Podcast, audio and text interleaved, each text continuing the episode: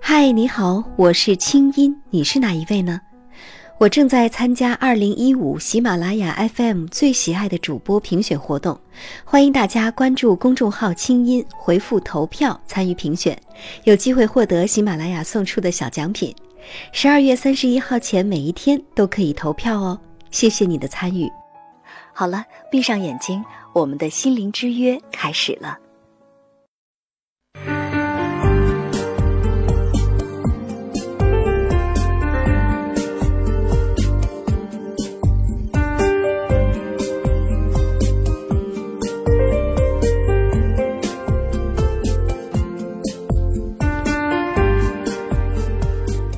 吕岩，北京市公安局巡特警总队蓝箭突击队二中队队长。他曾经被公安部选拔参加中国首支海地维和防暴队，冒着生命危险同战友并肩与当地非法武装分子进行激烈枪战，赤手空拳与实施打砸抢烧的暴徒殊死搏斗。他曾经数次往来于北莱河和太阳城之间，用汗水和鲜血护卫联合国重要物资的安全。他被联合国授予和平勋章，公安部颁发授予维和荣誉勋章。二零零六年，在北京火车站发生一外地男子持枪和爆炸物劫持大客车事件，他主动请战，与犯罪嫌疑人面对面进行谈判和交涉。在犯罪嫌疑人注意力分散的瞬间，吕岩一跃而起，用身体撞倒嫌疑人，及时收缴了自制手枪和爆炸物，成功解救了车内的二十八名乘客。在他的生命履历当中，这样的故事还有很多很多。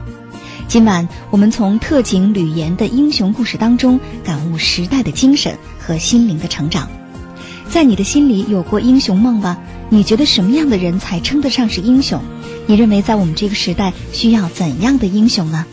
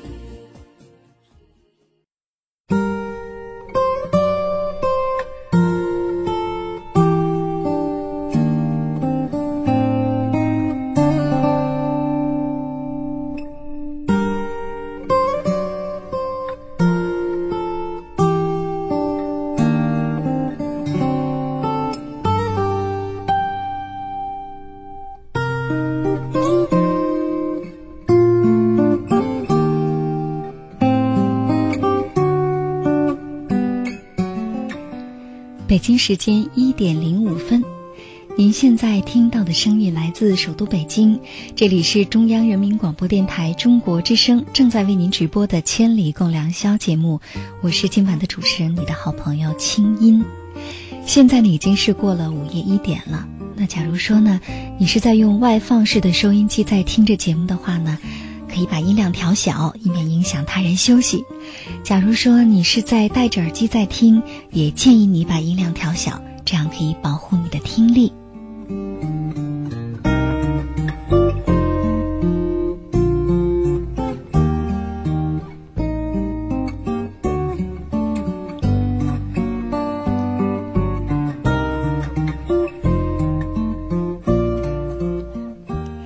今晚我们的话题呢是关于英雄，我们来看一看幺零六六九五零零幺六八的短信平台上，此时此刻我们的听众朋友们在抒发着怎样的内心感悟呢？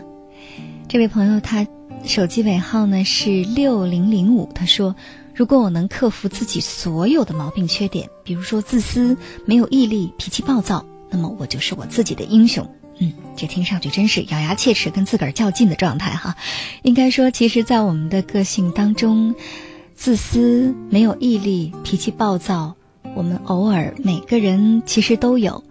所以，更多的是不是克服它，而是当你的这些问题出现的时候，你要明白你自己怎么了，然后在下一次的时候，你能够勇敢的去面对它，首先接纳自己是一个有缺点的人，而不是做一个完美的人。我想你内心其实就能够平静得多，内心平静，脾气暴躁可能就会越来越少了吧。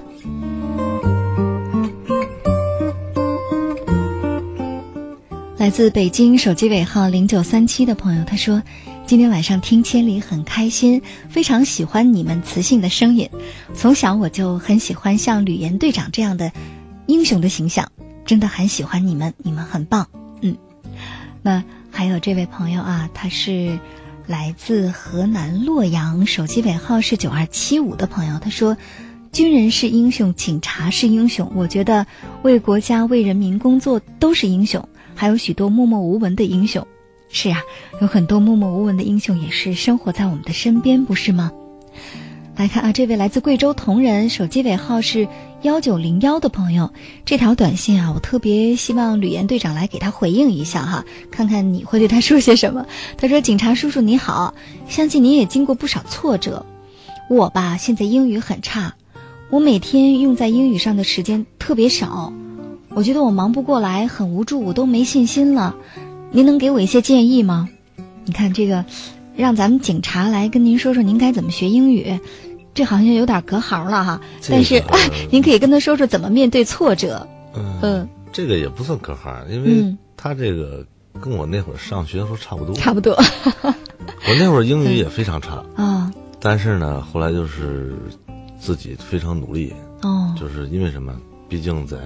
酒店工作，对，你的语言是一大障碍。如果你不会说英语的话，将来不不太没法工作就是说在没法工作。对对对。所以说那时候呢，我经常的从上补习班嗯，晚上晚上六点半上课，嗯，一直上到八点半九点。哟，白天还得工作是吧？白天不白天上学。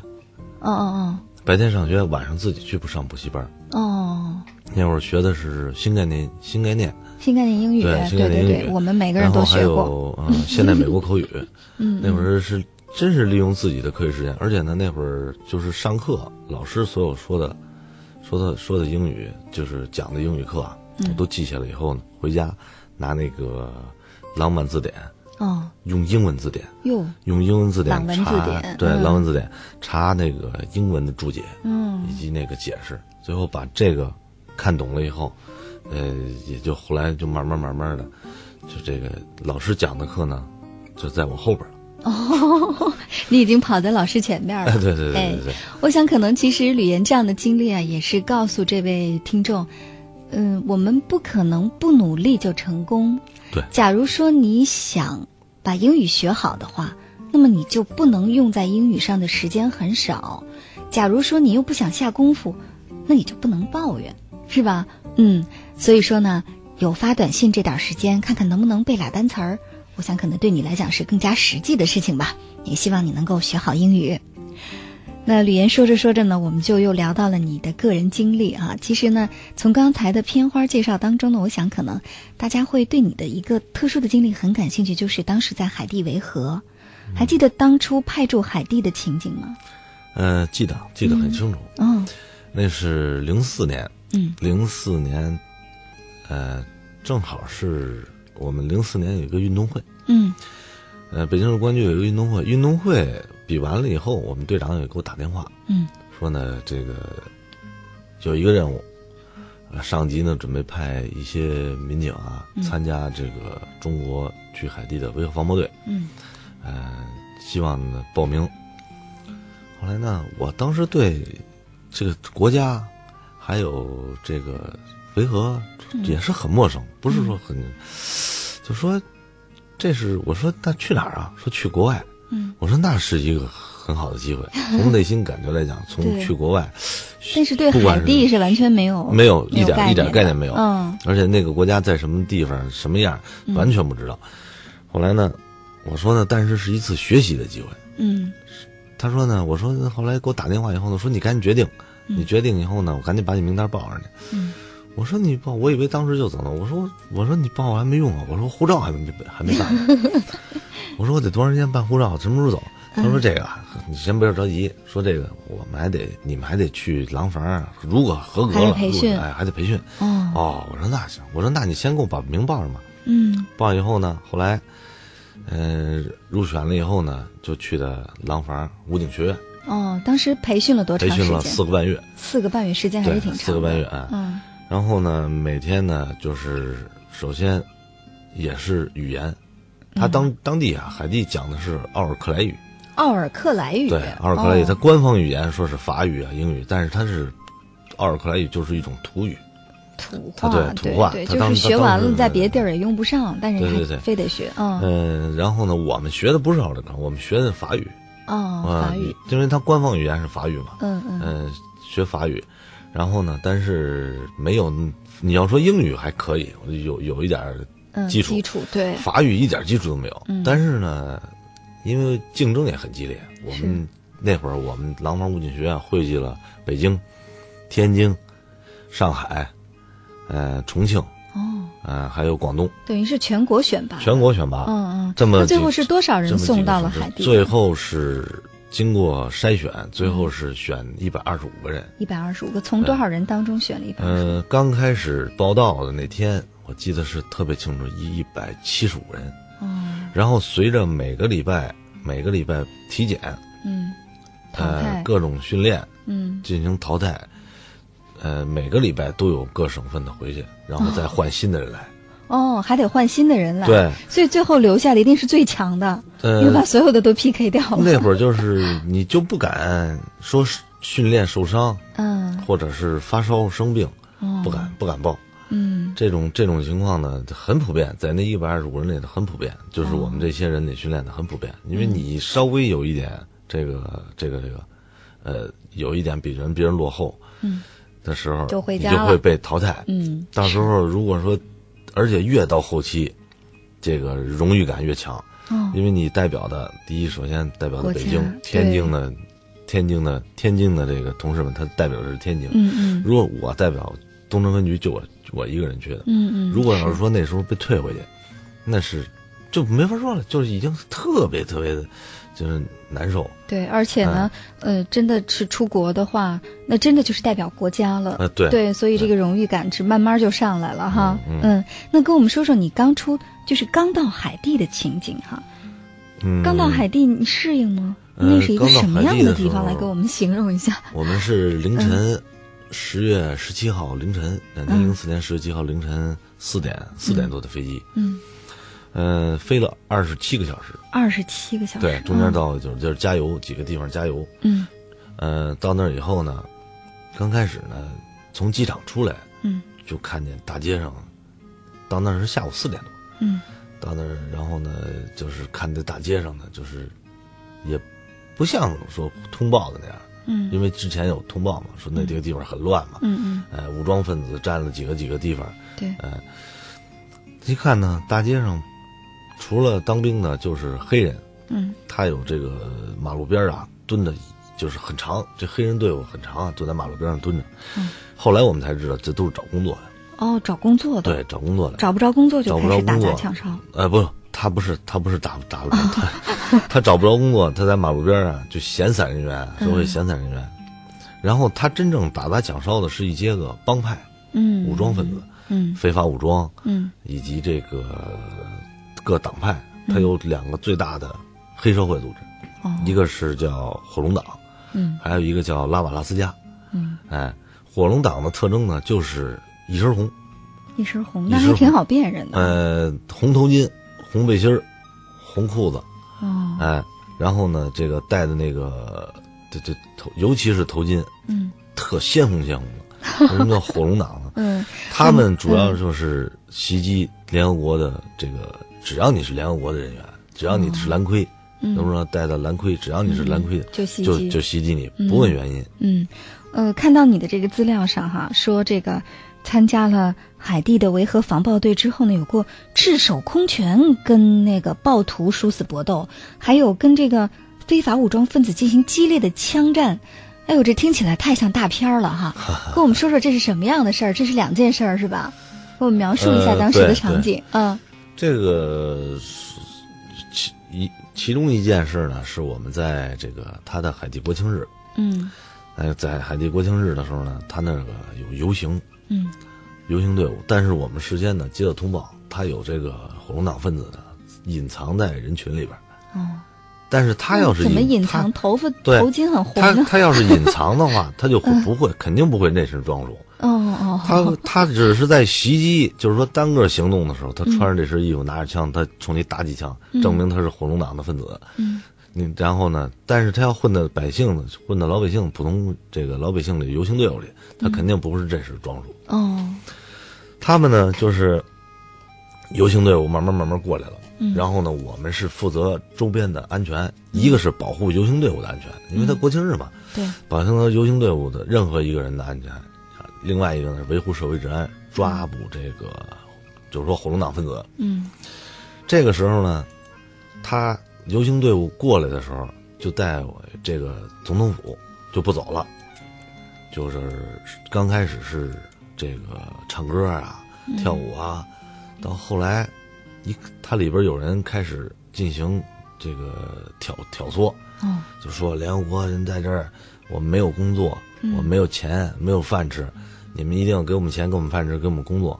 然后呢，他说的当地话我们也听不懂，说的很快，嗯那种那种黑人的语言，呱啦呱啦呱啦呱啦，嗯说特别快，但是明显能看出他是在挑唆，但是他不是火龙党的人，哦，他可能是谁雇的，是哪个当帮派雇的？所以后来就发生枪战是吗？不不不，这个这是打砸抢烧，没没没没没，嗯。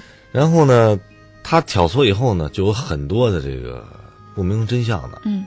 这个老百姓啊，就开始往我们这儿，这个这个涌，就开始往我们这儿，往我们这车这儿，开始是推推搡，然后我们身上带的都是武器，但是老百姓身上没有武器，我们不能说开枪对他们开枪的，但是只有就是这种这种情况助长了他们的嚣张气焰，嗯。越来越过分。刚开始是推搡，然后他们往后撤，开始扔石头，嗯。扔石头完了以后又来又又往前冲。这时候呢，退一、退二、退三，后来说不行，如果要这样下去的话，第一，这个肯定会造成伤亡，因为他的愈演愈烈，头一次推过来是推你两下，嗯。踹你一脚，过了一会儿就扔石头，然后再过来的话就该抢你枪了。如果这是，而且他不是一十个二十个人，他是成百的人，这几百人要把我们小队里头，就是赤手空拳的话，小队里会把我们东西都抢走。哦。在这个时候呢，说这个先抓他的挑唆闹事，嗯。一看呢，那时候看我跟我们那个几个同事看，说这有几个，这里边有几个人，嗯。他们不动手，但是呢，他在后边督促别人动手，这肯定是嗯。挑唆闹事的。嗯。然后呢，等他第一就是没看他在在另外在这个挑唆的时候，在啊上啊冲啊嗯打他们，就说当当地话他怎么说的时候，我们从那个突然的往前冲，因为一直往后退嘛，嗯。一直往后退，他就觉着好欺负，然后突然你往前冲，嗯。他这人人群呼就散了，这几个人还在那儿督督督着，跟督战队一样啊，往前冲，一看哎没人了，就是一看我们就奔他们冲过去了，嗯。然后呢就就有开始逃跑的，就有跑的，然后呢有几个没跑了，但是没跑了，他也不会束手就擒，嗯，也是开枪了就。没没没没，嗯。然后呢就是我们就凭借这个身上学到的本事，擒拿格斗嘛，嗯嗯嗯。就给给掀翻在地，然后呢铐上，嗯直接交给他当地的这个、这个这个。你看哈，我这特别着急问你这拿枪了，然后这这打砸抢 烧了，那是另外一件事对我们其实特别想听到的是说，比如说您特别惊心动魄的这个场面，啊，比如说这个当时发生激烈枪战是是在什么样的情况下呢？简单跟我们说说。呃，嗯枪战呢，当然不能说激烈，因为什么？当地非法武装呢，他对我们的袭击呢是零散型的，哦，有的时候，比如今天打你两枪，嗯明天打你打你一梭子，嗯。然后过两天他来一帮人抢你的这个这个联合国的物资，嗯嗯，这个小型的冲突呢，冲突不断？小型冲突哦不断，嗯。大型的冲突呢，几乎每个礼拜都有。哦。几乎每天都有。你看，我们头一次去海港，就是太子港运我们的物资，呃，当时呢，一共是两辆装甲车，嗯。加上两个大货车，加上联合国的有一个官员坐的车。在那天呢，我们是运了，已经运了两趟了。按说，在冒着这种危险情况下呢，运两趟很不容易。但是我们想赶紧的把营地建起来，就说再去一趟，争取在他下班之前，把这个物资一定要运回来。这时候呢，那会儿我记得是下午的四点四点半，这大街上就都没有人了。步入离离他海港越近，大街上就没有人了，就很很空了已经。然后呢，开始呢放火焚烧的这个那个轮胎，嗯，呃，这个垃圾堆都是放火焚烧。因为我们第一趟过来的时候还没没有点火呢，这看就要出事儿，就赶紧把这个子弹都压上，把枪保险也打开。这时候呢，车行到路上一个拐弯儿，我说这弯儿刚拐过来，就是看着马路上一溜，不是三轮车，是那种咱们可能有的听众朋友可能知道那种大牌子车，嗯。就是那种卖瓷器的那个，嗯。那种马路上推着有的老头推着卖瓷器的那种，比那个大，它是拉蔬菜水果的嗯。人力车，一溜，有的是点着了，有的是没点着，而且我们在拐弯的时候看着正点呢，嗯。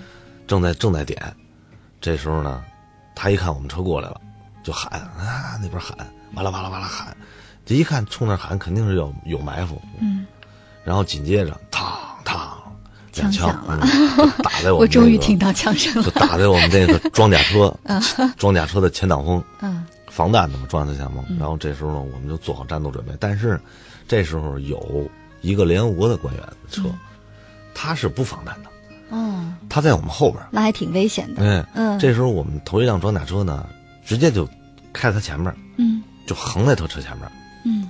横在他车前面以后呢，第一个呢替他挡子弹，保护他的安全；嗯。另外一个呢，这个这个就是掩护其他的车辆，因为大卡车后边还有好多车呢。对对对，然后这时候呢，我们就下车，嗯。下车以后呢，然后当地警当地的警察，他也是听着枪声往这儿赶，嗯。我们呢，等于是事事先在这之前抵挡一阵，嗯，一个是让所有的车辆掉头，不避免跟他们发生更大的冲突。对。因为现场的老百姓啊，虽然不多，但是也有。嗯你万一被榴弹击伤的话，咱们是要负责任的。是。哎，其实听您说的这些哈，真的，尤其是比如说你你们一边开枪一边等着这个救援部队过来，然后再为这个掩护着这些车赶快撤哈，听着真的是够惊心动魄的。尽管您说的很平静，但是我有一个疑问啊，就是你看这又是枪战，这个又是暴徒啊，我不知道，因为人性本身都是会有害怕、有胆怯的。你们比如说你，当你面对这种情境的时候，你不害怕吗？我这个问题有点傻，但是呃会害怕吗？当时肯定是会害怕。啊、没有想过邦击这子弹是吧没那个没有长眼睛，那是没嗯有想过。但是呢，害怕呢，我们既然已经干了这个工作，嗯害怕只是趋于表面，就是有一心心跳。嗯嗯，加快。心跳加速啊，到那时候呢，我因为我们经过训练的呢，心跳加快，就是只能是快速的这个调整状态，调整，对，怎么调整？吸气，嗯。吸气，吸气，对哦，呼气。这这我们嗯得学学啊，因为很多 朋友，比如说上台演讲，腿肚子都哆嗦，心跳加快，怎么怎么不紧张呢？不紧张有有好几种方法。啊比如。第一种就是嗯。这个深呼吸，深呼吸，深呼吸嗯让心嗯。平静。另外一个呢嗯，就是咱说，呃，有可乐，喝可乐，哦，喝可乐，喝喝糖可乐甜的东西。激动，甜的不不不，喝甜的东西会使你的这个甜的能对对平静。对对。对，哦。就嗯一般的都是喝可乐，哦，嗯，但是这种我们当时没有可乐，只能、是深呼吸。这暴暴徒来了，我先找瓶可乐，哎，找个掩体，然后呢，深呼吸，深呼吸，哎，嗯深呼吸就是这个这个哦调调整调整。怪不得我我突然想起来，我看到的这个关于大兵的片儿里头，尤其是美国大片儿，很多这个士兵拿着枪会先躲在岩石后面喘喘气，然后再再再出发。那个其实是一种调整，一种对一种调整状态，哦因为你心跳加快的话，你身上还有那么多装备啊。嗯你看我们身上有装备，有子弹，有这个防弹背心、钢盔。对你心跳一加快，血液血液这个这个这个循环快循环快，嗯你的这是这身体啊机能就下降。哦，哎身体，所以说必须得赶紧把这个心跳让它降降回原来，这么着呢，你就能够对对应付突发事件。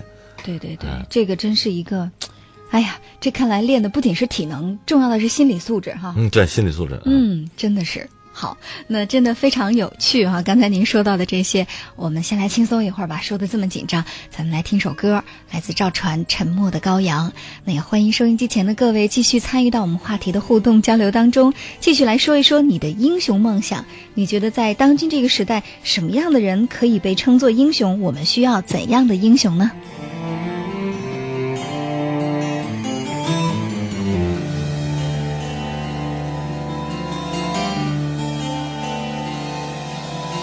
当别人误解我的时候，我总是沉默。沉默对我来说其实是一种反驳。当世界遗忘我的时候，我一个人过。幸福对我来说其实是一种传说。当敌人越来越多。朋友都离开我，当爱情变成一种负担，却无法解脱。我不是沉默的羔羊，我有话要讲。给我一点，就让我有勇气向你吐露我的悲伤。我不是沉默的羔羊，我也有。梦想，当明天太阳升起，照在我的脸上，我一样的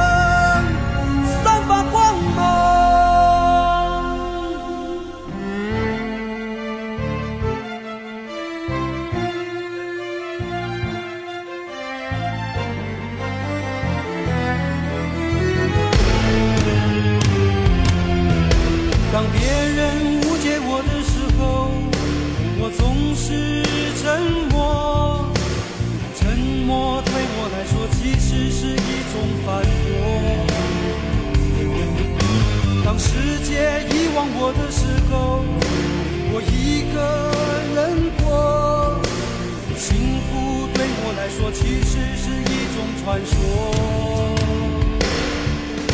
当敌人越来越多，朋友都离开我。当爱情变成一种负担，却无法解脱。我不是沉默的羔羊，我有话要讲。给我一点，就让我有勇气向你吐上。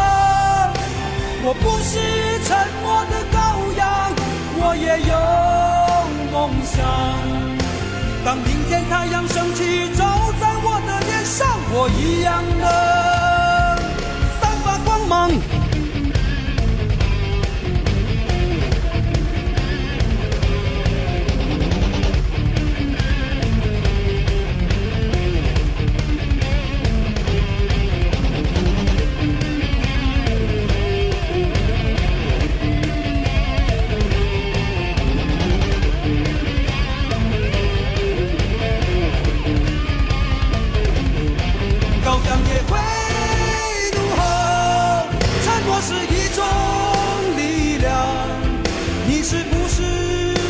我一样在现实中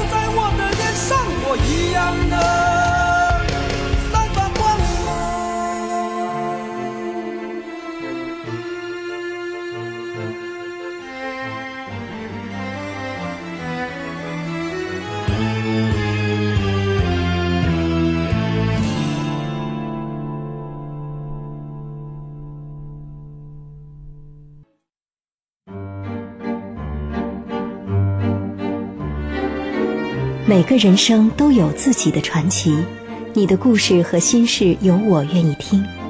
你有以下方式可以找到我：第一，发送电子邮件到清音 at cnr dot cn；第二，登录三 w dot 清音 dot net 或是中广论坛；第三，给我的新浪博客和中广博客留言；第四。寄信到北京复兴门外大街二号中央人民广播电台中国之声夜间节目部《千里共良宵》节目组，邮编一零零八六六。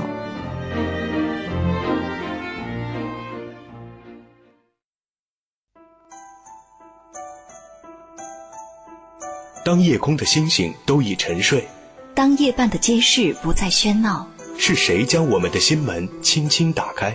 电波荡起涟漪，游弋你我心田。夜半时分，千里之外，虫鸣风动，花落花开，千里共良宵。听清音，稍后继续呈现。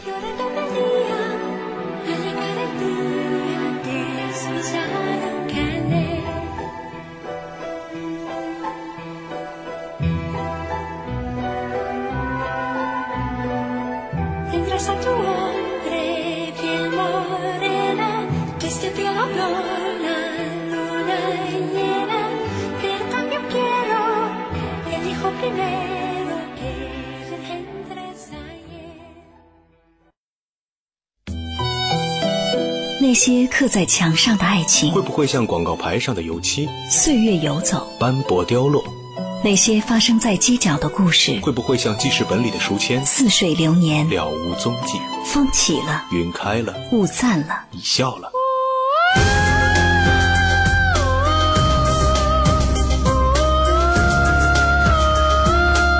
爱如焰火，请相信它开过就好。生命如花，请记得我们怒放过。聆听心灵的低语，分享疼痛与感动。千里共良宵，听清音。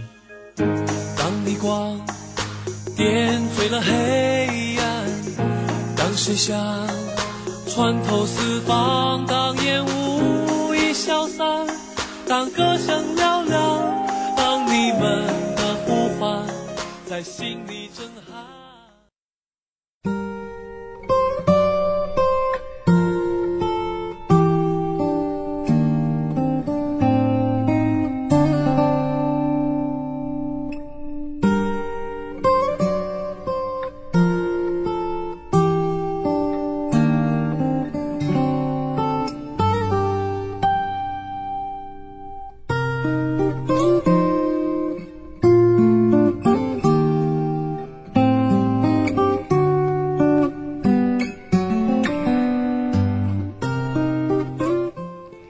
北京时间一点三十六分，您现在听到的声音来自首都北京，这里是中央人民广播电台中国之声正在为您直播的《千里共良宵》节目，我是今晚的主持人，你的好朋友清音。那一点三十六分了，接下来我们赶快来看一看在我们新浪微博上听众朋友们的留言。这位朋友他叫明敏，他说：“我第一次用微博参加清音的节目，在这儿我向英雄致敬。”我老公就是一名武警，经常在高原执勤维稳，他是我心中的英雄。嗯，那在这儿，我们也向你老公问好，也希望他好好的保重自己。这位网友叫维嘉零七零五，他说：“我发现英雄都很低调，吕岩叔叔，我太崇拜你了。”嗯，我相信今天晚上啊。已经有很多的朋友呢，在听到了吕岩的讲述之后，会对他肃然起敬，也会对这个行业更加的了解了。来看这位朋友，我是型男一九八八，我今天第二次读出了你的留言了。他说：“严哥，我是一名将要从警校毕业的大学生，哎，同行啊。”他说：“曾经实习的时候，我也抓过小偷，很有成就感。如今毕业了，还不知。”能不能进警察这个行业哈？很佩服你，希望呢将来我们能够成为同行。嗯，那在这儿也祝福你，同时也对你说一声加油。来看这位网友叫蔡叔家谷，他说：“英雄在每个人心中，英雄都是不一样的。其实不一定要经过生死的较量，不一定要牺牲才是英雄，不一定要让所有人都认可才是英雄。在我心里呢，我觉得我的父亲就是英雄。嗯，其实我们说英雄，假如说我们不能够成为一个，比如说从职业上来获得英雄主义的成就感的话，其实，在我们的生活当中，我们做一个有责任感的人，本身也已经是英雄了。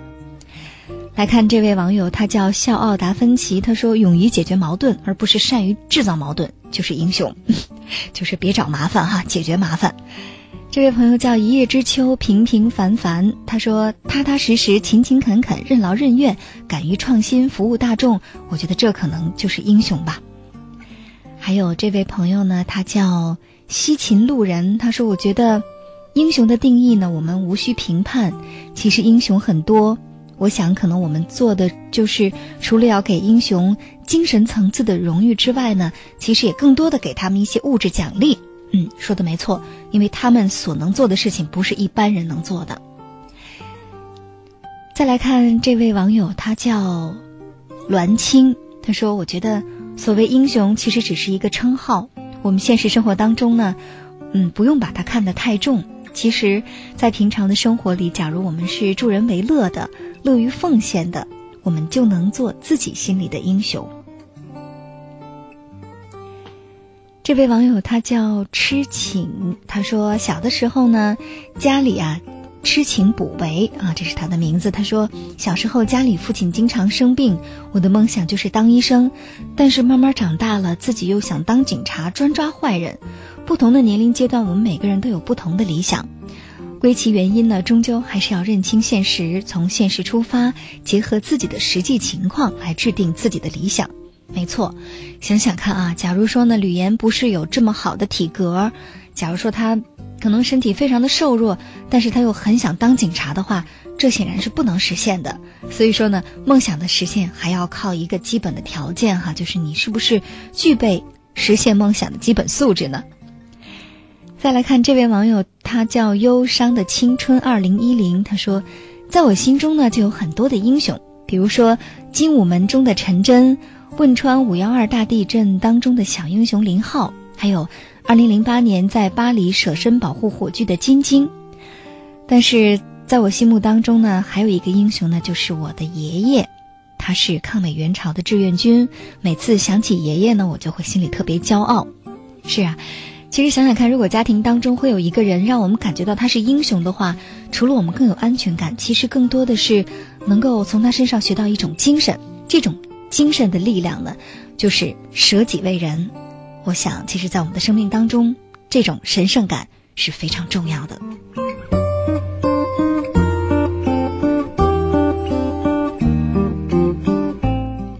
说到舍己为人啊，这位网友独走一生，他就说了同样的话。他说：“青音姐好，我觉得在我们这个时代的英雄就是应该有正义感，敢于说真话。比如说吧，能够扶老爱幼，能够拾金不昧，遇到危险可以救人。我觉得对我来说，这就是这个时代的英雄了。我要努力成为这样的人。”嗯，说的太好了。我想，其实这也是我们今天这期节目的意义了。我们平常在生活当中，我们可能不能够从职业上。真的像吕岩这样获得这么多的这个英雄主义的感觉，但是假如我们在现实的生活当中，我们多为别人做一些事情，做一个真性情的人，其实我想，首先这就是英雄主义情节给我们的更加积极的意义了。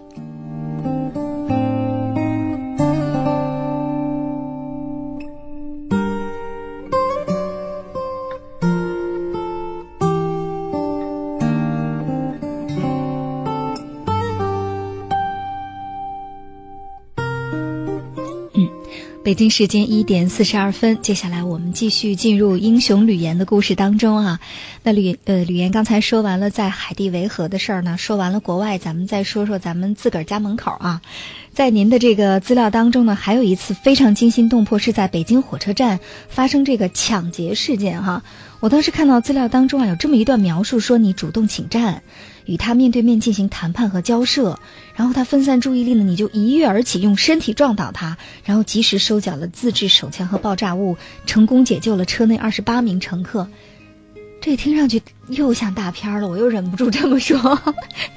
来跟我们说说当时是什么样的情景？呃，当时呢，前期呢，这些就就就不用说，因为因为因为什么，反正就是案件的这个，我跟大家描述一下，案件的起因呢，就是一个一个人，嗯，呃，因为某某种原因吧，上社会泄愤是吧？对对对，嗯他呢登上了一辆从这个外地开往北京的一辆大客车，嗯在当这个上大客车之前呢，他自制自自制了一把左轮手枪，还有一个这个小箱子，嗯是吧？爆炸物，里边呢装着这都是这个火药。他弄了一共弄了四个四个拉点，嗯就是随便从任何一个点，它有四个拉点，从随便随便从任何一个点拉的话都会爆炸。然后上了这辆大巴车以后呢，车上一共有二十八名人质，他就开始，当车进入北京的时候呢，呃，他就开始冲司机打了一枪，但是打在地下了。嗯枪响了以后他，就说呢，我要把这个，呃，人质，我现在你们谁都不要下车，这辆车已经被我劫持了，这啊、然后车呢就直接开到北京站，嗯。司机下车报警，这是事情的这个起因。嗯。我们接到命令以后呢，这个首先呢赶到现场以后呢，观察地形，呃，但是呢从这个地形来看呢，不太适合这个这个开枪进行处置，因为呢北京站那儿人特别多，而且他又在南北这条街，整个是在丁字路口，南北车过不去，人越聚越多，而且北京站那儿上下火车的、看热闹的特别多。如果要是说进行这个用枪处置吧，会容易误伤这个群众。嗯这时候呢，我们的队长呢就请示我们这个消防总队长，我们消防总队长呢他就说呢，快速处置，一定要保证人民群众的安全。嗯。就当时您跟这个犯罪嫌疑人面对面进行谈判和交涉哈，呃我们特别想知道，就是比如说这种谈判怎么谈呢？它跟是吧？它跟一般的谈判是很不同的。呃，这个诀窍吗？这个不，嗯。这个是这件案子，实际上，嗯，他有有点忘写了，就是、嗯。忘写了一个什么呀？这件案子我刚才提到我们那个搭档，哦。这个家案子是我跟他一块儿弄的，哦。就是说呢，我们俩一直在配合配合配合了这么长时间，嗯就是终于到了能够发挥的一天。哎，平常抓人，呃，干什么就表演啊、比武啊，这些都是小儿科。嗯真正的这一天呢，才是我们俩真是配合这么多年最默契的一回。哦首先呢，这个嫌疑人呢在车上，呃，这个跟这个我们单专门有一个谈判专家，嗯跟他进行谈判，哦提要求。这时候呢，我们一看，那时候接到上级的命令说快速处置，嗯就这个准备上车，但是呢，不能穿制服上，哦穿制服警察警察是不让你靠近的。嗯但是我们呢，就是一看他那个司机跟售票员已经下车了。哦我们穿的又是黑黑色的背心儿、黑色的裤衩，跟他那个售票员看起来比较像这个，不像是警察的样儿。嗯嗯我们就围着车啊就转，一看呢只有前门开着，说怎么办呀？我跟我们那同事就说：“我说咱俩硬着头皮上，嗯看见就看见了，嗯看见大不了他让咱俩再下来，要看不见，我咱俩就有机会。嗯怎么着，我们那同事说说那个，说你先上去，我给你看着。嗯这时候呢，他就老回头，因为他后边还有二十八个人呢。嗯，对他，老得回头，人家那有有有小孩儿有大人，有老哥了，哎是劫持人质哎啊，对对，他老得回头，老得回头盯着那个。他一回头，第一次回头，我看差不多有个两三秒钟才回头。嗯第二次回头，哎，又差不多两三秒。我说咱俩就冲着这时候机会，咱俩过去。嗯他前面用这种大金龙啊，他坐后背很高，你知道吗？嗯而且他前面司机那个位置一直在空着。这时候呢，他又回头，我我就唰就窜到那个那个那个司机那位置，嗯然后呢，我就冲这同事招手，他在看着，一会儿呢，他又回头，又回头呢，说了，而且这时间很长，他一直在跟后边说话。嗯然后这时候我们我们那同事我们俩就都到那司机那个位置，第一排座椅那儿了。第一排座椅那儿，我们俩就蹲着。嗯我什么时候上？这时候呢，还是说呢没有机会，说这两三秒钟就是这过程大概持续了多长时间？呃过程从你是说上车，上车到处置是吗对对对，呃两分钟？两分钟。对，哦，其其实您说这么长时间，这是两分钟里发生的事儿。对然后呢，他老回头，回头以后呢，然后我们底下的侦查员啊，有一个侦查员拿了一张纸，上面写着我要上厕所，然后就给这个后边的群众嗯嗯嗯说你得说这个，嗯，这都是同时进行的，嗯嗯说你得说这个。后边有一个小伙子，他他干过这个武警，嗯，他就说说比划说这上厕所，哎，嗯说你放心吧，然后就说我要上厕所，他就在后边吵闹？嗯嗯这嫌疑人呢就说不行，就不能上，不能不能不许上。嗯，这他们两个一直在对话，对，因为嫌疑人肯定是脾，他是非常暴躁，对他也很害怕。他一对话，他肯定要冲后边。对对对，在这个时候，他就他头肯定当时回不来。这时候我就跟我们的同事，我们俩一使眼色，就没有没有语言的交流了，嗯嗯，就直接就同时了。嗯，哎，同时一块儿就上去了。我是直接扑在他那个。不，他坐在座椅上。嗯嗯哎，我用身体撞他身体的时候，拿直接扑在他那个拿枪的那个，哦，左手他左手拿着左轮枪，嗯右手拿摁的是那炸药包。哦天我们那个同事就奔着他那个右手，哦，你们俩哎一左一右。哎对，然后呢，哦我们那个有一个也还有一个同事，嗯呃，岁岁数比较大，他也是奔这个这这只手，而嗯就拿炸药包这只手。这时候呢，都是同事，哎，对，就我们。对我们我们我跟我们那个同事两个人嗯把这个人制服的，然后呢，这个炸药包迅速拿到车下，嗯进行交给这个我们的排波队进行处置。嗯然后呢，我们把这这个再给捆捆上以后呢，再带离车厢。说是说是很半天，对对对，其实当时就是两分钟之内发生的事儿。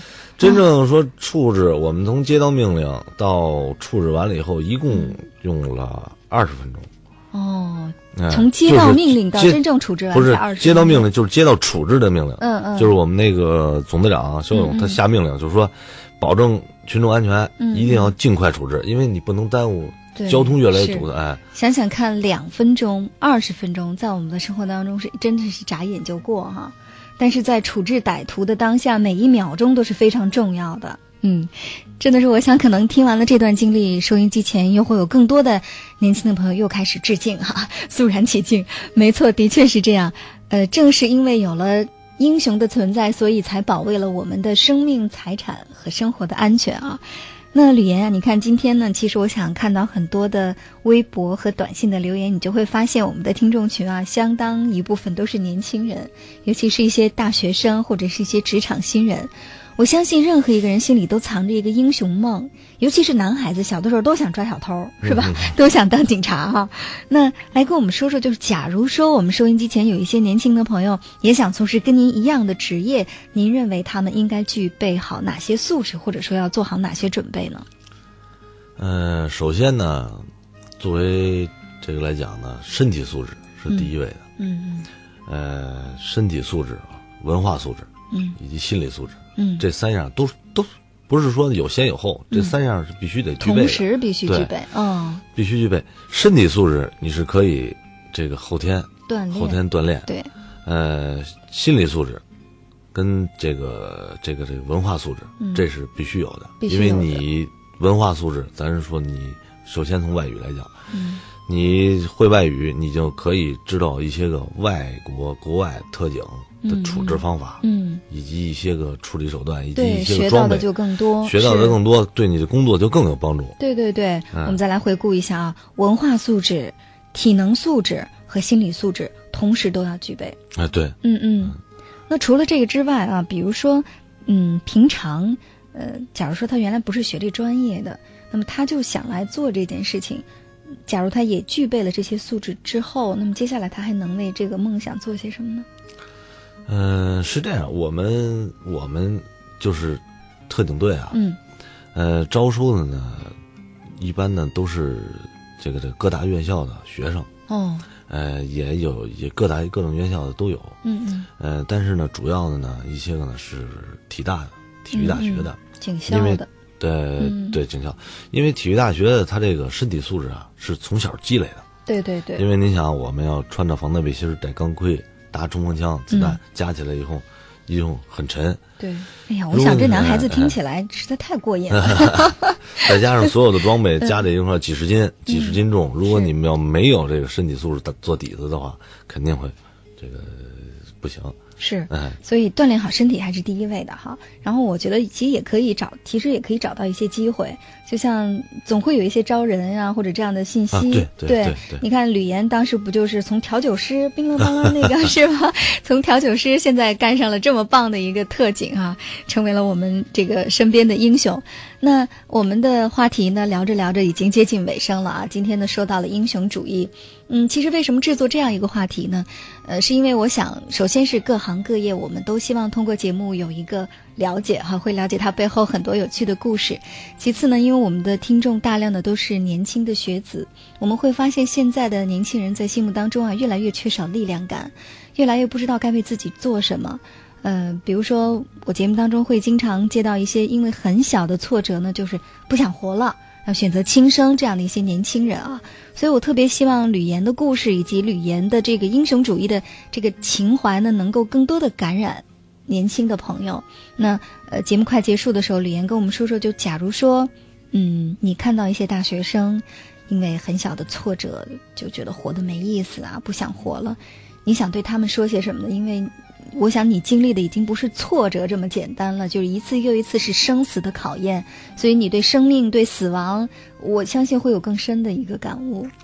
呃，就是首先呢，这个珍爱生命，嗯嗯呃，珍爱生命，然后珍惜你现在这个身边所有的朋友、亲人，以及你现在美好生活，一定要非常珍惜。因为我，咱就说去海地那个地方，嗯。你没有到过那方那个地方，你没有能够体会到什么叫就是这这个这个最最痛苦的时候。嗯哎，因为当时那点儿那点儿的人生活是非常的困苦，嗯。哎，所以说呢，一定要珍爱生命，珍惜你现在的美好生活。嗯，是，也就是说，当你没有经历过生与死的考验的时候，当你不知道真正什么叫做生活的贫困和窘迫的时候，你就以为你失恋了，嗯，或者呢，你现在考什么没考过，或者被老师骂了几句，或者跟同学拌了嘴，啊，或者说你感觉现在就业压力比较大，你就觉得活着没意思了。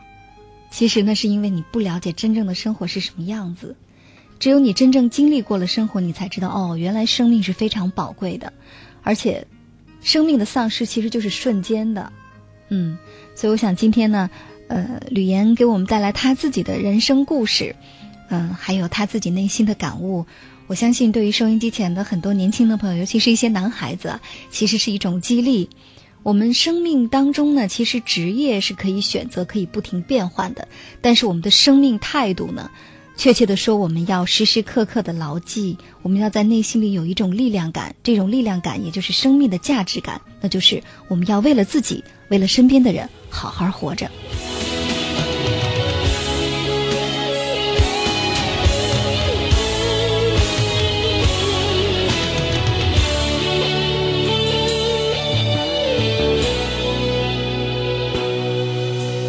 拍拍身上的灰尘，振作疲惫的精神。远方也许尽是坎坷路，也许要孤孤单单走一程。早就习惯一个人，少人关心少人问。就算无人为我付青春，至少我还保有一份真。拍拍身上的灰尘，振作疲惫的精神。远方也许尽是坎坷路，也许要孤孤单单走一程。莫笑我是多清楚，莫以成败论英雄。人的遭遇本不同，但有豪情壮志在我胸。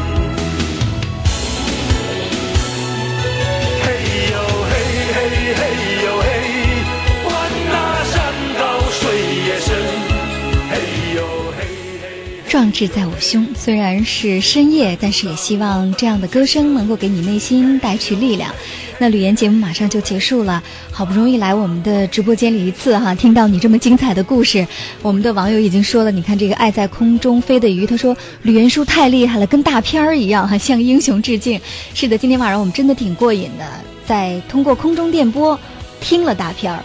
那吕岩最后跟我们的年轻朋友想说些什么呢？呃，我就想说的是呢，嗯，呃，好好的工作，呃，好好的学习，嗯，呃，珍惜现在的这个美好时光。嗯，是的，因为我们每个人只能活一次哈，要好好精彩的活着。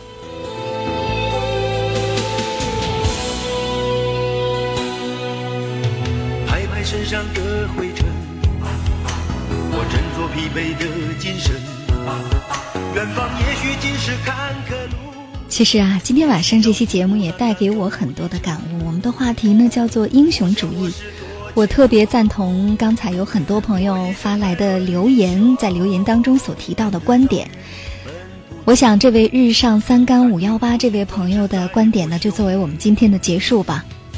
满足亲朋一个小小的愿望，你就是英雄；老人摔倒扶起来，你就是英雄；灾难面前你伸出援手，你也是英雄；敢于去努力实现自己傻傻的梦，你也是英雄。没错。当你活好了自己，同时又能够帮助别人的时候，你就是英雄。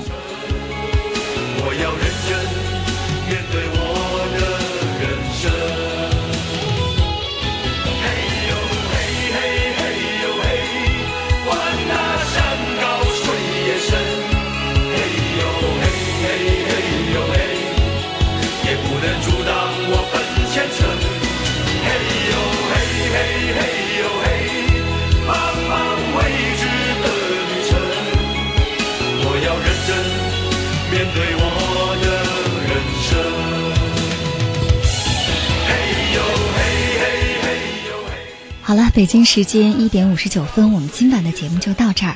本次节目编辑主持清音，导播家峰，我们在首都北京，谢谢大家陪伴我们到这么晚。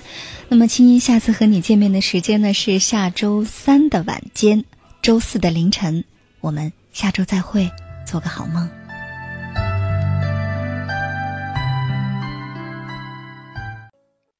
以上内容由清音工作室为大家编辑呈现。想要更多了解我的节目，可以登录爱奇艺搜索“听清音”。好了，祝你好心情，我们下次见。